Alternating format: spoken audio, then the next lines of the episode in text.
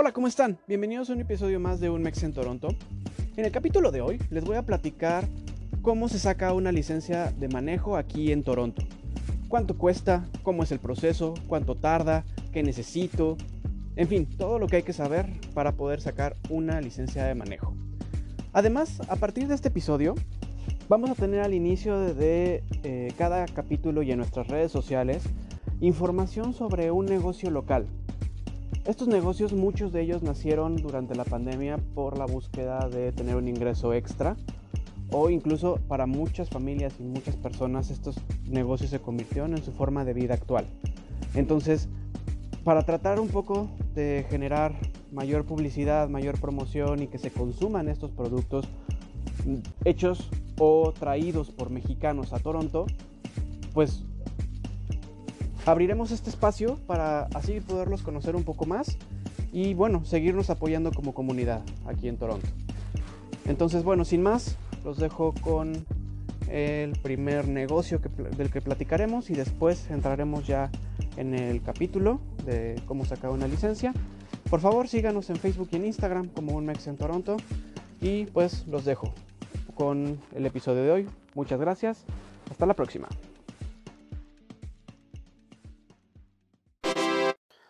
Ok, bueno, hoy les voy a hablar de nuestros amigos de la tiendita Toronto.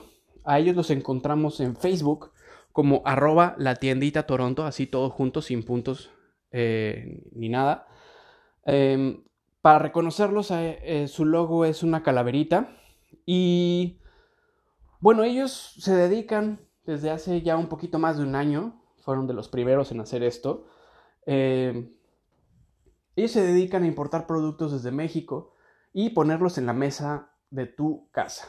Eh, ellos lo traen desde México y te lo llevan. tienen una amplia variedad de productos, como vaya, eh, ahora vemos que hay muchas tiendas latinas aquí en Toronto y muchas tiendas mexicanas y servicios de este estilo, pero lo que los caracteriza a ellos es, son varias cosas. La primera, tienen un excelente servicio, son súper atentos, son amables y son rápidos. Eh, tienen una garantía de entrega de 48 eh, horas. A partir de que tú pones tu pedido, de, a partir de ahí ellos te, dan una fecha de entrega de máximo 48 horas, dependiendo un poco de las rutas y demás, pero ellos te pueden entregar hasta dentro de 48 horas máximo. Y eh, tienen precios más bajos que la competencia, tienen unos precios muy, muy accesibles. Y lo mejor del caso son la variedad de productos que ellos venden venden lo tradicional como jamaica, chiles secos, este, vaya, todo, todo lo que tenga que ver con abarrotes, con botanas como, eh, como rancheritos, todo lo de sabritas como rancheritos, rufles de queso, em, los fritos estos de, chipotle que son buenísimos. Venden cosas de, de, bimbo, venden cosas de marinela, venden cosas de, de dulcería como son eh, picafresas, paleta payaso, lucas, eh, squinkles y, todo lo que se te pueda llegar a antojar de eso. Pero ellos tienen una cosa fantástica que es un surtido de verduras. Tienen una verdulería en la cual podemos conseguir eh, chiles frescos, como son el habanero, el serrano, el jalapeño. Tienen también em, nopal fresco, tomatillo o tomate verde, depende de dónde nos escuches, cómo lo conozcas. Eh, tienen epazote, tienen eh, varias cosas de ese estilo. Y además tienen a la estrella de la casa, que es la carnicería. Ellos manejan una carnicería de, tal cual como en casa. Tienen eh, un bistec perfecto para asar. Tienen suadero para prepararlo. un suadero delicioso, muy suavecito. tienen un chicharrón prensado que te vuelve loco. O sea, perfecto para, para, gorditas de chicharrón prensado. Em, tiene también este, este chicharrón para botanas, la corteza tal cual la, piel del cerdo frita, pero ya saben de esta que tiene, tiene que está carnosita, está perfecta para hacer em, para hacer botana o incluso un chicharrón en salsa verde bueno, excelente. Entonces, bueno, si no se les ha antojado lo suficiente, em, A mí ya se me antojó, les voy a marcar ahorita. Para, para contactarlos, vayan directo a la página de Facebook en arroba eh, la tiendita Toronto. Y ahí mismo les pueden mandar un, un, inbox y ellos les van a contestar en automático. O pueden apretar el botón de eh, WhatsApp que está ahí activado en la página de, de, Facebook. Y eso los va a llevar directamente al WhatsApp de ellos. Y van a ver que tienen un excelente servicio, son súper atentos y además son muy, muy rápidos. Entonces se los recomiendo ampliamente. Y pues nada, seguimos con el episodio. Muchas gracias.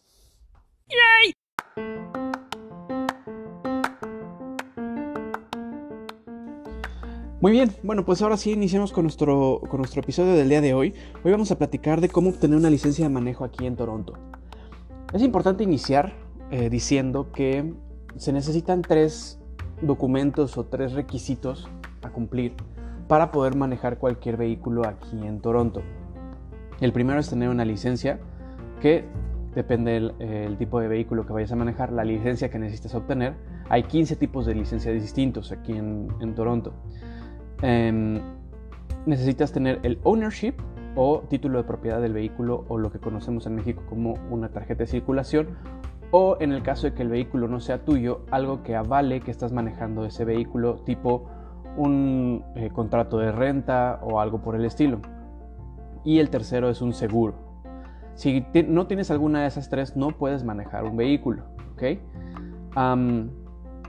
Bueno, ya sabiendo esto, platiquemos un poco de lo que son las... Eh, de esos 15 tipos de licencia, vamos a platicar de tres hoy, que son la G1, la G2 o la, y la G, que eh, en inglés son G1, G2 y G, que muchos la conocen esta última como la G Full. ¿Ok? Entonces, eh, si tú quisieras, estos son, estas tres licencias te sirven para manejar eh, vehículos pequeños y vehículos, digamos, los más convencionales como son automóviles, eh, camionetas y vehículos, digamos, como de carga, pero los más, más pequeños. O no puedes, digamos, un tráiler no lo vas a poder manejar con esta, con esta licencia, ni un camión de volteo, ni nada, nada más grande que una camioneta, digamos una camioneta que pudieras rentar para una mudanza, eh, sí lo puedes rentar con una, con una licencia G. ¿Ok? Em, puedes, eh, dentro de esas tres licencias, como les decía, ah, perdón, si tú necesitas eh, operar algún otro tipo de vehículo, necesitas investigar cuál es la licencia que tú necesitas para poder operar ese vehículo. Ejemplo, si quieres manejar una motocicleta, no puedes traer una licencia G, tienes que tramitar una licencia M. Para poder manejar un vehículo de carga, un vehículo comercial, dependiendo del tipo de vehículo que vayas a manejar, necesitas una licencia A o una licencia D. Ahí en la página de Service Ontario, en, la fracción de licencias. Ahí viene toda, toda la información de las licencias para qué se necesitan eh, y cómo se obtienen. Bueno, ya sabiendo esto, vamos a platicar de las tres licencias que les decía ahorita, eh, que son la G1, la G2 y la G o como comúnmente se conoce como G Full. La primera es la G1. la G1 es la que se conoce como una licencia como para principiantes que es la que se usa, digamos, bueno, el objetivo de esta licencia es como para que la gente aprenda a manejar, ¿ok? Es como la que vas a usar mientras estás practicando. Y eso eh, es como muy evidente debido al reglamento que tienes dentro de esta licencia. Con la G1, tú no puedes, tú tienes que tener 0% de alcohol en sangre. Si te llegan a detener, y te hacen eh, una prueba de alcohol, tú no puedes tener ni un, ni un porcentaje mínimo de alcohol en la sangre porque eh, te suspenden la licencia. Todos los pasajeros deben de portar el cinturón. Bueno, eso es una generalidad para todas las licencias.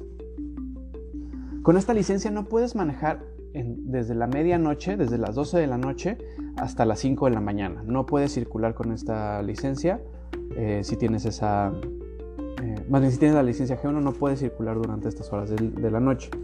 No puedes manejar, esto es algo muy importante, no puedes manejar con la licencia G1 en avenidas de alta velocidad. Aquí las avenidas de alta velocidad se conocen porque tienen el prefijo 400, digamos la 401, la 407, la 427, la 403. Todas estas son eh, avenidas grandes. O eh, avenidas como Gardiner, que es la, avenida que, circula por todo Lakeshore, en toda el área de la, de la, bahía, de la costa. Este, ni la KEW, que es la Queen Elizabeth Way, que es la, la avenida que te saca desde Mississauga y pues que te lleva, eh, que es el camino hacia Niagara Falls, ¿no? Entonces, no puedes manejar con estas, en ninguna de estas avenidas grandes. Y el requisito más importante, que ese es como lo principal que te van a preguntar, es que tienes que manejar con otra persona que tenga al menos cuatro años manejando. Su porcentaje de alcohol en la sangre de la, de la persona que viene contigo no puede superar el punto 5% perdón, no puede superar el punto 5 de alcohol en sangre y siempre esta persona debe de estar adelante como copiloto. No puede estar sentado atrás, no puede estar en ningún otro lugar que no sea en el asiento del copiloto. Esas, digamos, son las especificaciones para la G1. ¿Cuál es el procedimiento para sacar la, licencia G1? Es un procedimiento bien sencillo. Tú llegas a la oficina del Drive Test. Esta, esta oficina es diferente a las oficinas de Service Ontario. Service Ontario es donde se hacen todas las, la gran mayoría de los procedimientos que si necesitas una, una, identificación, que si necesitas pagar multas, que si necesitas pagar impuestos, todo se hace ahí en el Service Ontario. Muchos Service Ontario, o más bien algunos Service Ontario, comparten oficina con Drive Test. Pero, ojo, no es una generalidad, no quiere decir que cada Service Ontario vaya a tener una oficina del Drive Test. Entonces, si tú quieres tramitar cualquiera de estas licencias de las que te voy a hablar hoy, tienes que primero buscar dónde hay una oficina del Drive Test cerca de tu domicilio, porque ahí es donde vas a tener que hacer tu examen. Bueno, cerca de tu domicilio o cerca de tu trabajo o cerca de donde te quede bien, pero tiene que ser una, eh, una oficina que te, que te quede bien para poder asistir ahí. Ahora, para esta, para esta licencia no se requiere, bueno, se requiere y no sacar cita. Te voy a explicar por qué.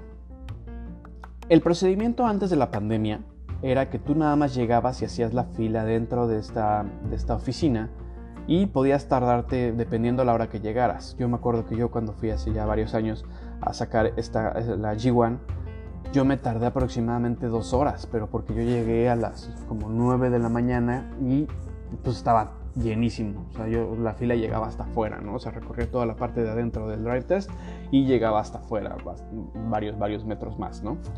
Eh, obviamente como esto ya no puede ser y ahora las oficinas aquí tienen que tener un aforo máximo de personas para poder mantener la distancia social, eh, te piden, te, te invitan a que saques cita para la G1 pero la realidad es que también puedes llegar y puedes, eh, te pueden atender ahí eh, directamente si tú llegas a solicitar un examen. Lo que puede llegar a pasar es que también te digan que están saturados por el momento y que regreses en una hora o que saques tu cita ¿no? para la G1. Entonces, este procedimiento es muy sencillo. Tú llegas, eh, solicitas hacer la, G1, pagas el monto de vaya, por el derecho al examen.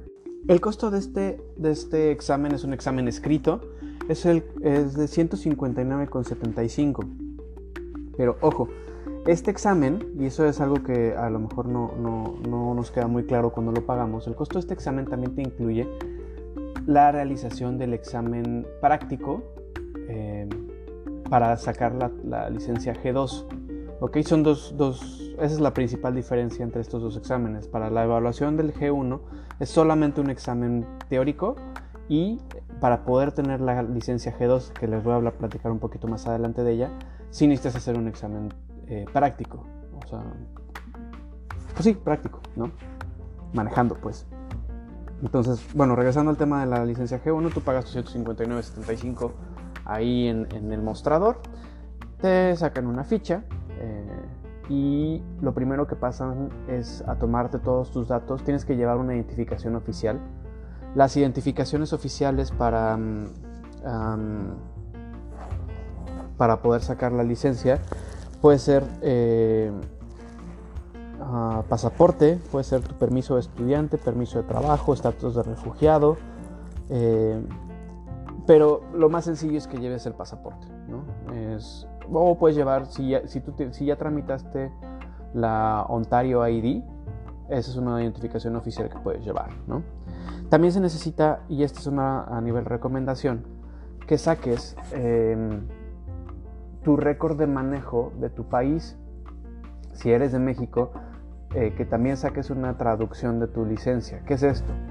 Buscas un traductor certificado, no puede ser cualquier traducción, tiene que ser una traducción certificada.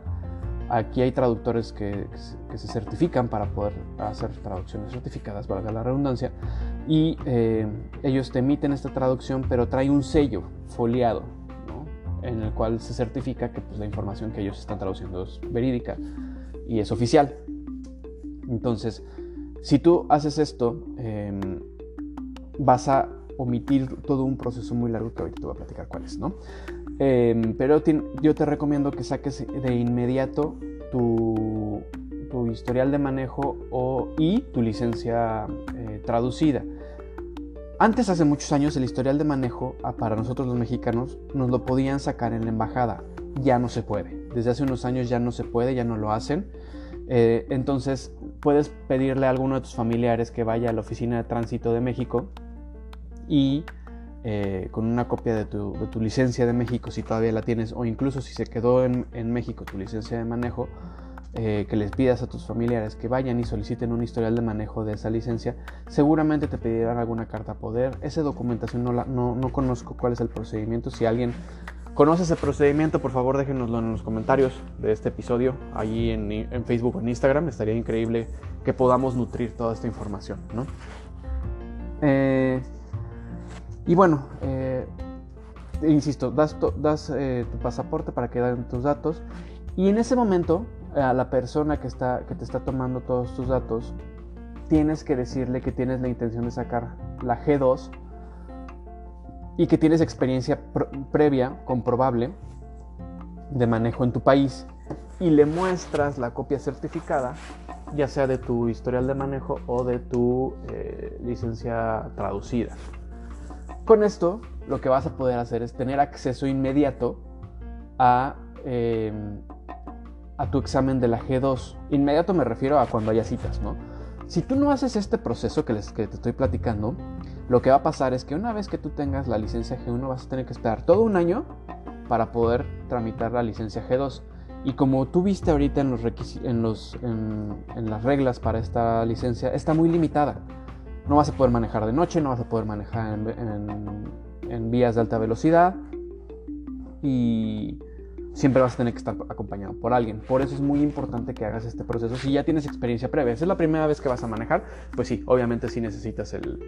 Eh, no, vas a tener ese documento, ¿no? Entonces es importante que, hagan este, este, paso, que nadie te explica, o sea, nadie te dice en ese momento que, en qué momento hay que entregarlo. Por eso yo te, digo a ti que, ya tienes experiencia previa manejando, que hagas este procedimiento porque te va a ayudar muchísimo, te va a ahorrar muchos meses de, espera, ¿no? Entonces, bueno, entregas eso, te van a hacer una, una mm, evaluación eh, oftalmológica, te van a poner un escáner en los ojos para ver qué, cuál es tu visión. Eh, tienes que indicarles ahí si usas lentes. Eh, si tú les indicas que usas lentes, siempre que manejes vas a tener que usarlos, ¿no? Entonces, es nada más para que, para que tengamos esto claro. Una vez que pasa esto, te regresan a la sala de espera y esperas tu turno.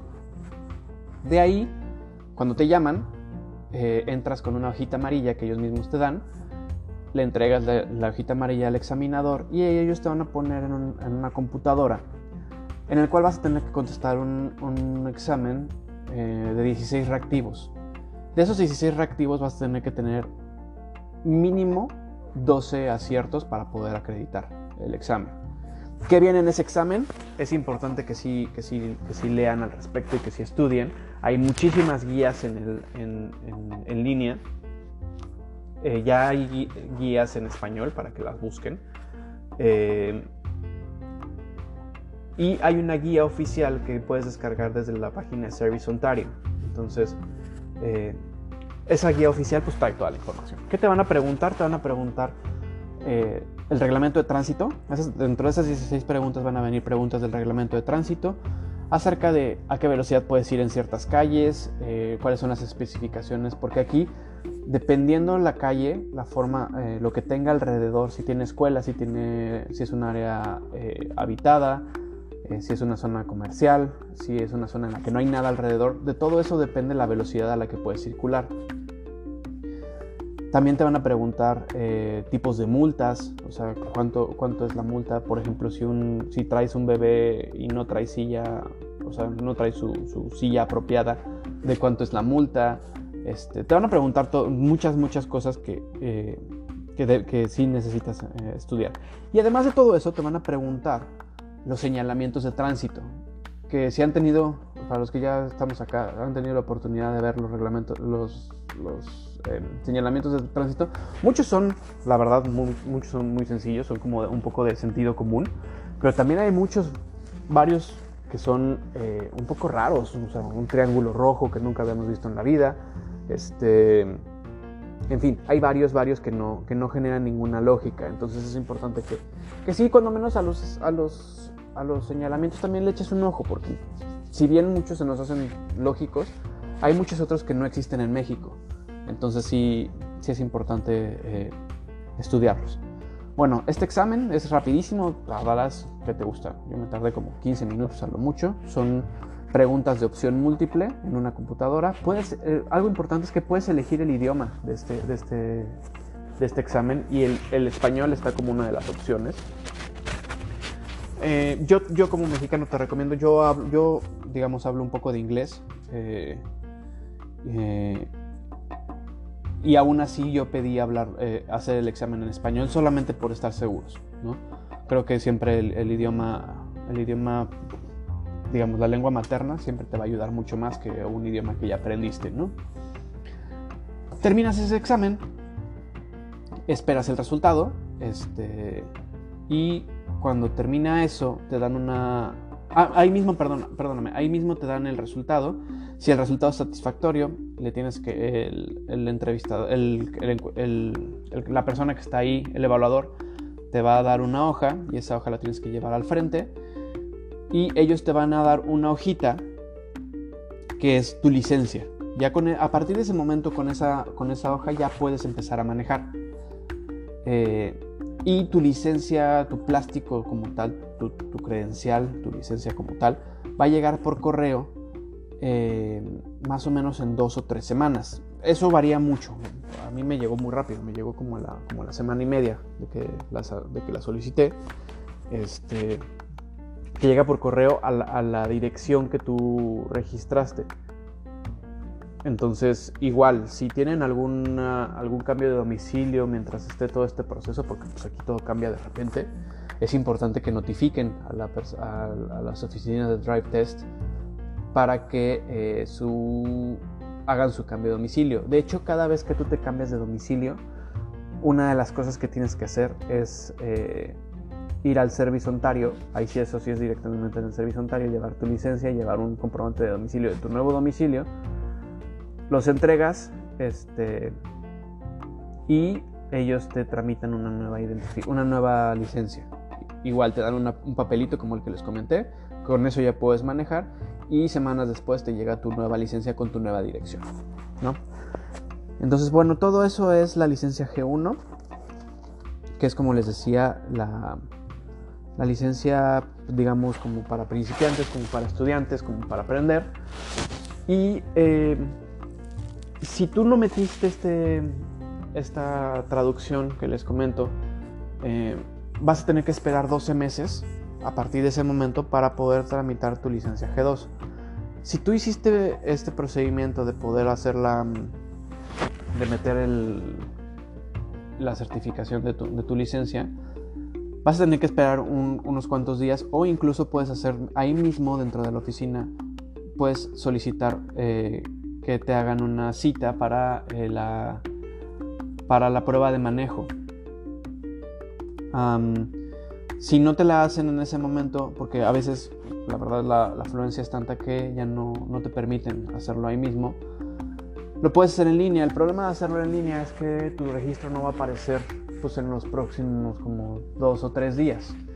Una vez que aparece tu registro, que aparece tu número de licencia, ya vas a poder hacer tu cita para hacer el examen de la G2. Especificaciones de la G2, pues todas.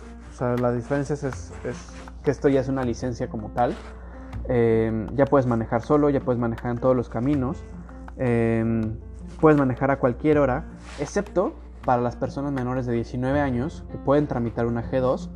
Pero eh, si eres menor de 19 años, todavía no puedes manejar después de las 12 de la noche. De las 12 a las 5 de la mañana no puedes manejar. Para el caso de los menores de 19 años. ¿No? Em, ¿Cómo es el trámite de la G2? Eh, sacas tu cita. El día de tu cita tienes que llegar media hora antes. Eso sí es, es de ley. Ah, si tu cita es a las 9, literalmente tienes que llegar a las 8 y media. Porque... Em, te van a atender a las 9 en punto y desde las 8 y media te van a estar como monitoreando a ver si ya llegaste. Y más ahora con el tema del COVID, em, este tema se ha reforzado mucho.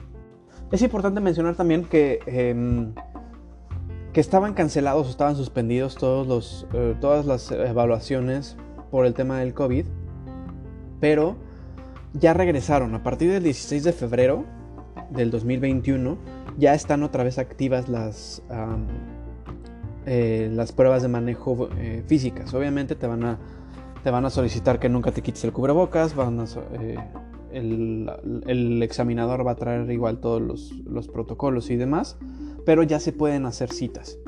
Yo intenté hacer una cita simulada para, pues, en aras de la información y de poder tener un dato conciso. Y hoy que estamos a, mediados de febrero hice la cita y me la daban para finales de mayo. Entonces, pues para que se vayan haciendo una idea de más o menos cuánto va a tardar, yo sí les recomiendo si, si tienen este, este cambio de licencia pronto o incluso si van a cambiar de la G2 a la G, ahorita les platico cuál es el proceso para esa, em, también necesitan hacer otro examen y también les recomiendo que vayan, que hagan de una vez la, cita porque eh, pues es, importante, es importante porque, pues como les digo, o sea, si ahorita estamos en febrero, marzo, abril, mayo, o sea, estamos hablando de casi dos meses y medio de diferencia. Entonces, entre más tiempo pase, más se va a alargar estas, estos tiempos, ¿no? Entonces, bueno, la G2 es, todo eso. otra de las ventajas que tiene la G2 es que al momento de tú asegurar tu auto, el auto que vayas a comprar, eh, la aseguradora, sí, hay aseguradoras que te aseguran con la G1, pero no hay muchas. La verdad es que no es tan sencillo. Y las que te aseguran con la G1, las, eh, tarifas de, seguros se van altísimas, son, son muy muy caras. Em, entonces es, es, algo a considerar. Cuando ya tienes la G2, los precios bajan, pero siguen siendo altos porque no tienes historial de manejo aquí en, en Toronto y las tarifas siguen siendo altas. Entonces ya cuando tienes más o menos uno o dos años de manejar, tus tarifas van bajando, dependiendo si no tienes accidentes, si no tienes multas de velocidad, este, nunca te han suspendido la licencia, este, todo eso influye en el costo de tu seguro. Que aquí los seguros de autos son carísimos, muy muy caros. Porque depende de muchas cosas. Evalúan eso, evalúan dónde vives, cuántos, cuánto, cuánto recorres en el automóvil, si tienes tus llantas de invierno, si no tienes llantas de invierno para manejar este, el tipo, obviamente el tipo de automóvil que tienes, pero acá el seguro de automóviles eh, hace algo muy curioso. Hace eh, la cotización en base de tu automóvil en base a los claims. Los claims son como las quejas que tienen al, respecto del auto. Eh, también lo hacen en base a, a, los autos más robados, que aquí, bueno, no hay, no hay tanto robo de autos. Este, pero también, como les decía, lo hacen en base a las quejas que se tienen de cada auto. Entonces, si un auto tiende mucho a descomponerse, va a costar mucho más caro el, seguro. ¿ok? Entonces, aquí el tema del seguro, por ser obligatorio, la verdad es que son carísimos, carísimos, carísimos. Em, y más si vas, más, vas empezando con tu historial de manejo. Entonces, eso es, importante de mencionar. Entonces, bueno, estábamos en que eh, llegas el día de tu, de tu entrevista para la G2 de tu evaluación, eh, llegas media hora antes y llegas con, el, con la hoja que te dieron o si ya te llegó la, la, licencia G1, tienes que llegar con la licencia G1 y eh, te van a programar, tienes que llevar tu propio automóvil, eso es muy importante, no puedes ir acompañado de nadie durante la evaluación, pero sí tienes que llevar tu propio automóvil para poder hacer el, examen. Tu automóvil tiene que estar en perfectas condiciones ya que el, el evaluador puede negarte el, negar, negarte el examen si, si no se siente seguro. O sea, si, si tu carro le cuesta trabajo arrancar, si le suena algo o algo por el estilo, el evaluador se puede poner mamón y te puede decir, ¿sabes qué? No, carnal, no, no te voy a examinar, ¿no? Entonces, importante. Eh, hay muchas aplicaciones ahora en la que puedes hacer un car share, es un carro compartido, o que puedes rentar un automóvil sin tener eh, em, tarjeta de crédito o incluso teniendo tarjeta de crédito a costos muy bajos como son Turo. Eh, yo recomiendo mucho siempre Turo, que es una aplicación aquí en que, funciona aquí en Toronto, en la que no te piden eh, más que una tarjeta de débito para poder rentar. Es muy práctico y muy fácil. Em, entonces puedes incluso rentar un automóvil y puedes llegar ahí. No te van a preguntar de quién es el automóvil, no te van a preguntar títulos de propiedad, simplemente tiene que haber un ownership tiene que estar asegurado y tienes que traer tu G1. Entonces, bueno, eh, el examen dura entre 15 minutos y media hora, dependiendo tus conocimientos eh, o lo que necesite entrevistar, lo que necesite evaluarte el, examinador. Van a recorrer varias calles. Eh, hay muchos videos en YouTube, te los recomiendo para hacer este examen. Lo que yo te podría hablar dentro de mi experiencia, a mí no me fue bien en mi examen. Me tocó un tipo de, eh, de origen ruso que me gritó muchísimo. Yo, yo creo que es un... He escuchado de varias historias en las que hacen exactamente lo mismo para intimidarte y ponerte nervioso y que te equivoques, ¿no? Porque pues también es, un, es una táctica para ver cómo funcionas trabajando bajo presión. A mí en mi experiencia fue muy difícil Estuve a punto de no pasar el examen por una, por una estupidez porque este tipo se puso en un plan, de verdad, me gritó como nunca me habían gritado en mi vida, ¿no? Pero bueno, eh, pasé el examen y todo bien. Te van a preguntar un poco de todo, te van a preguntar cómo estacionarte, cómo circular, en qué lado de la calle circular, a qué velocidad. Este, aquí el uso de las direccionales es muy importante, de las luces direccionales. Y una cosa que yo te recomiendo es que hagas todo muy, muy exagerado. por ejemplo, dentro de los videos que puedes echar, echarle ojo en YouTube, te dicen que para poder rebasar o para poder cambiarte de carril necesitas eh, voltear sobre tu hombro para revisar el punto ciego del auto si no hay nadie. Entonces, todos estos procesos que te recomiendan en YouTube, hazlos literal súper exagerados. No importa, o sea, aunque se vean forzados, eh, lo importante es que se noten. Entonces, esa es la única recomendación que yo te podría hacer, que hagas todos los movimientos súper forzados para que pues, se vea, ¿no? Entonces, bueno, después de, hacer tu examen en la G2, y te dice, ahí mismo el, evaluador te va a decir si lo pasaste. si no lo pasaste, él mismo te va a decir que vuelvas a programar tu cita. Cada cita nueva te va a costar 92 dólares, entonces eh, hay que echarle ganas para pasarlo a la primera.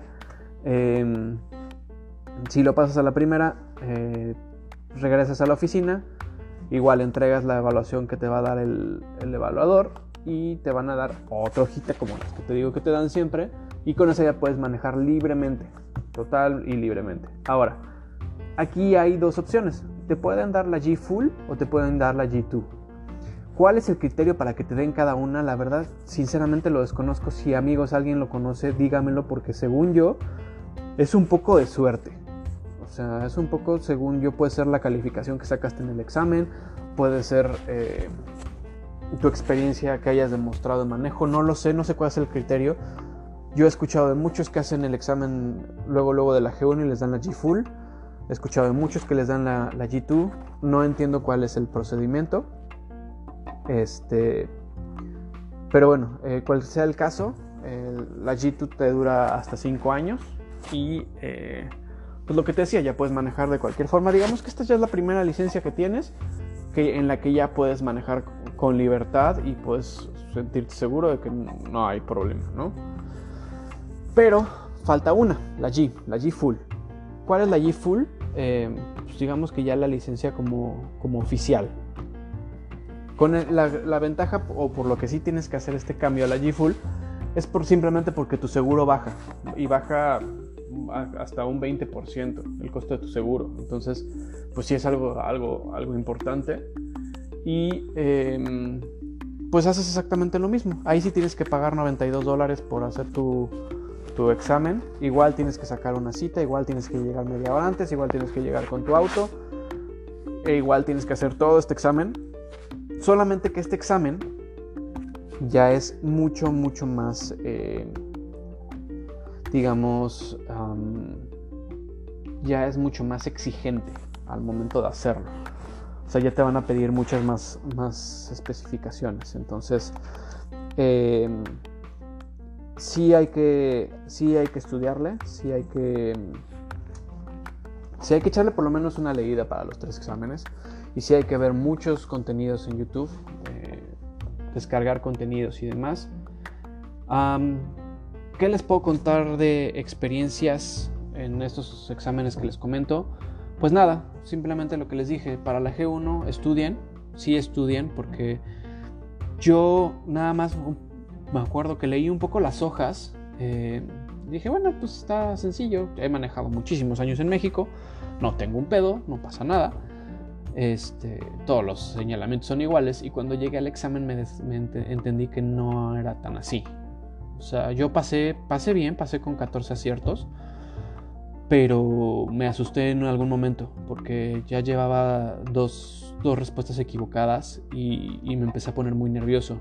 Y me faltaban todavía, creo que, cuatro o cinco reactivos. Entonces, que no les pase eso. Si sí, estudien, si repasen bien, este, como para cualquier eh, examen. O sea, sí es importante prepararse, ¿no?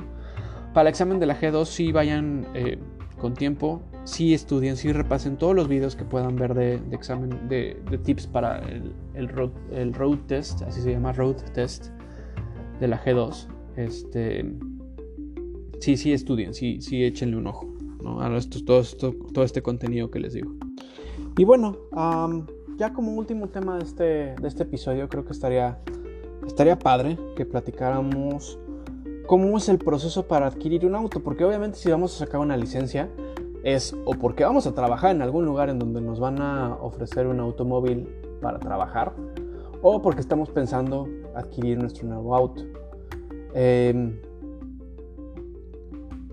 independientemente de cómo comprarlo y con quién comprarlo, porque pues hay muchas opciones que, que, podemos obtener, como es un eh, comprarlo nuevo directamente en una, en una agencia, eh, como es comprar en un lote de autos usados que se llaman dealerships, em, o comprarlo directamente en algún particular.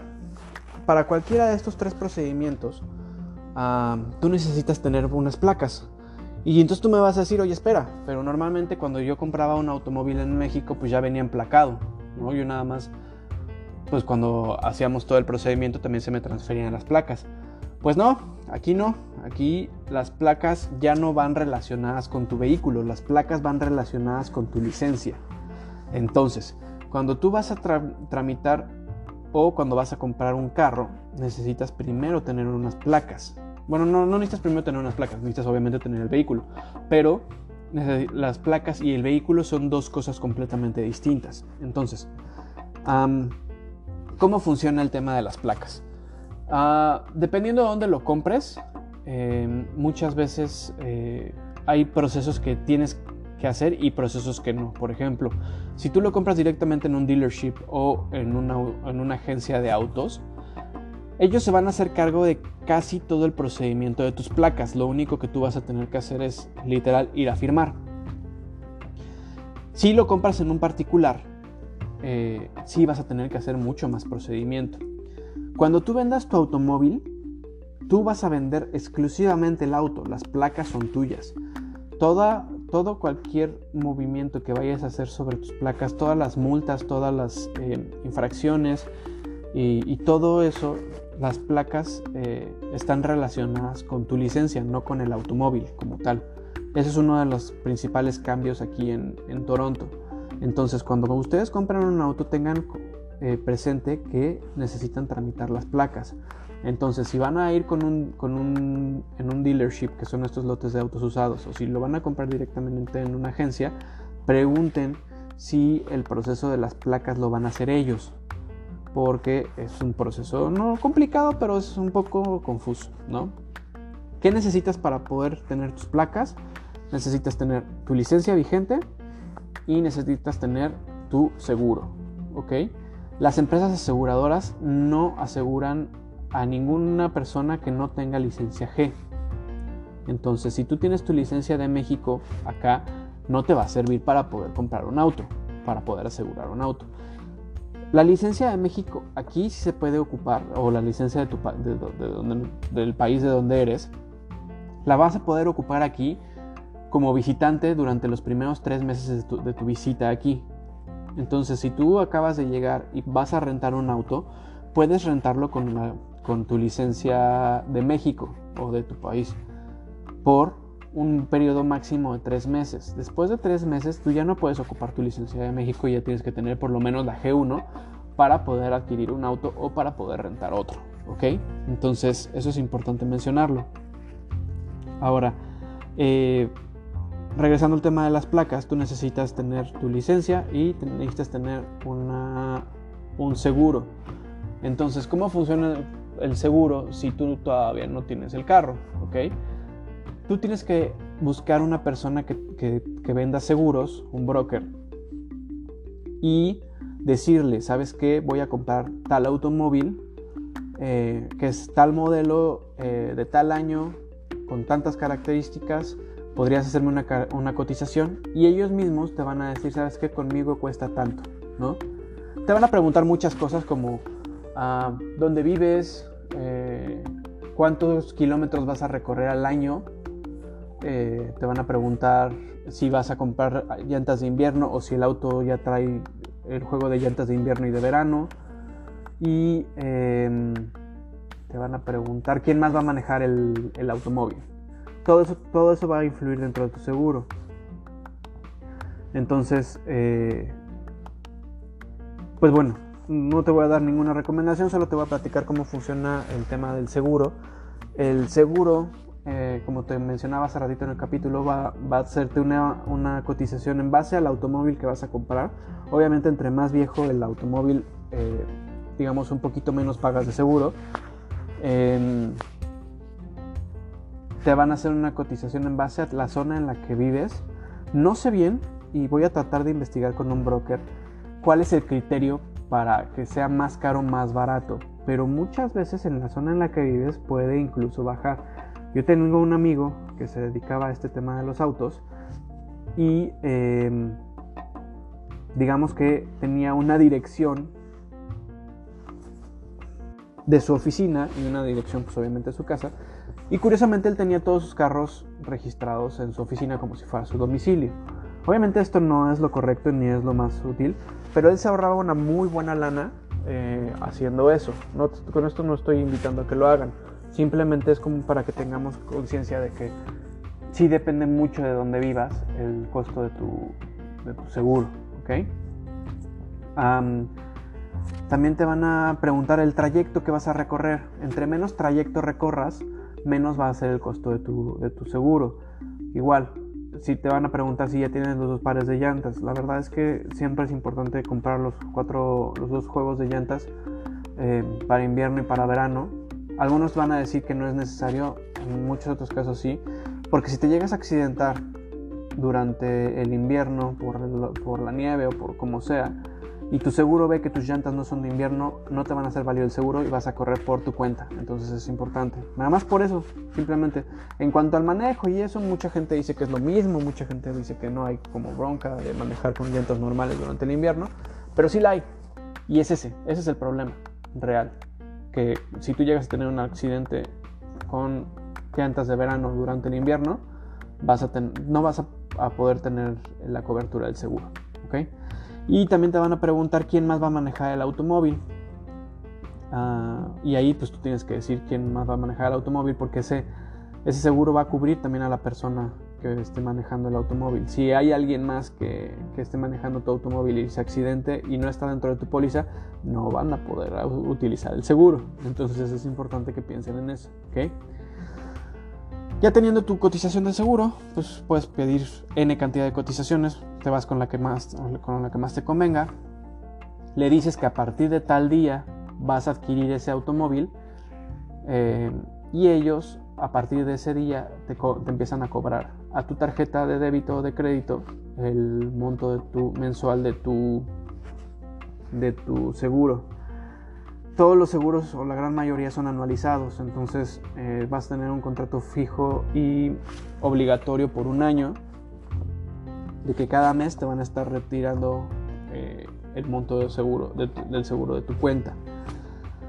Em, ojo, si después de este primer año que pases con este seguro, siempre te recomiendo que antes, unos 3 o 4 meses antes de que vaya a finalizar tu seguro, cotices con alguien más, porque seguramente el monto con alguien más te va a dar mucho menos eh, que renovar con tu seguro. Y para poder renovar, eh, para poder cancelar la póliza con tu seguro, tienes que cancelarla eh, en algunos casos 90 días antes, o sea, 3 meses antes. Entonces, ojo ahí, porque si no la cancelas con tiempo, eh, se va a renovar en automático y no vas a poder hacer la cancelación. Entonces, ahí tengan como mucho, mucho cuidado con la parte del seguro.